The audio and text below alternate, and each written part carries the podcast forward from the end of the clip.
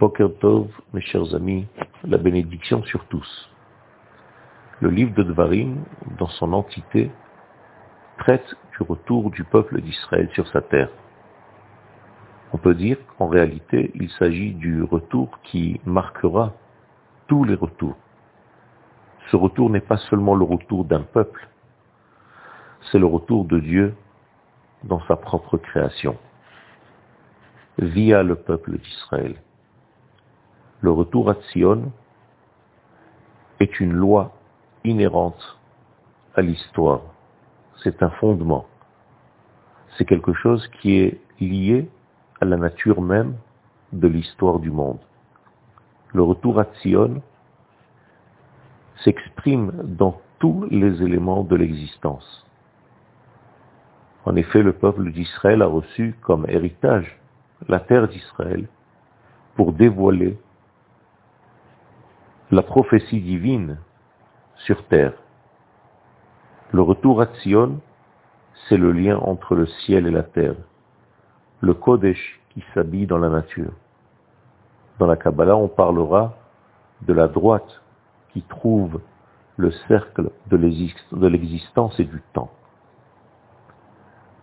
Ce lien entre le peuple d'Israël et la terre d'Israël va donner naissance à une Torah exceptionnelle qui va être donnée au monde entier et la parole de Dieu sera entendue à partir de Jérusalem. Kimitzion tetse Torah udvar Adonai Yerushalayim. Les deux noms de Dieu s'unissent. Le tétragramme 26 et Elohim 68, pardon 86. 86 plus 26, 112. 112 est un nom secret du nom Yabok. Le passage du Yabok est un passage entre le monde transcendant pour arriver dans le monde de l'immanence. C'est ce qu'en réalité est en train de se passer lors de l'entrée en terre d'Israël.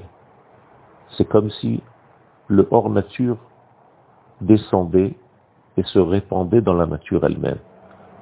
C'est pour ça que Yaakov lui aussi a traversé ce passage qui s'appelle le Yabok. En réalité, c'est un nom secret qui fait le lien entre le nom Yudke Vavke, le tétragramme, et le nom de Elohim, comme je viens de l'exprimer. Et c'est pourquoi ceux qui entrent en terre d'Israël font ce mariage entre le ciel et la terre. Ceux qui n'arrivaient pas à comprendre ce secret sont restés dans le désert, comme les explorateurs par exemple, qui ont préféré rester dans le ciel du tétragramme sans pouvoir traduire ce ciel en réalité terrestre, comme s'ils avaient peur, comme s'ils avaient abandonné l'idée qu'il est possible de nettoyer, d'arranger, d'améliorer la matière de ce monde. Cette peur, cette non-croyance, ce manque de émouna est en réalité quelque chose qui peut se répercuter sur toutes les générations. Le livre de Dvarim vient nous réveiller à ce retour de la nation d'Israël sur la terre parce que c'est Dieu qui revient à travers notre retour, par notre retour. Il faut savoir que nous ne sommes pas une religion qui peut exister en dehors de cette terre. La preuve en est, c'est qu'on aurait pu rester en Égypte et développer en elle un judaïsme extraordinaire, avec un aspect éthique, avec un aspect mystique, sans pour autant compliquer la vie avec toutes les difficultés inhérentes à la vie de la nation sur la terre pour fonder un État, conquérir, avoir une économie, une structure sociale, politique. Mais ce n'est pas ce qu'Akadosh Baruch veut. Akadosh Baruch nous demande d'entrer en terre d'Israël, justement pour manifester sa grandeur dans le monde de la matière et dans l'histoire humaine. Une bonne journée à tous.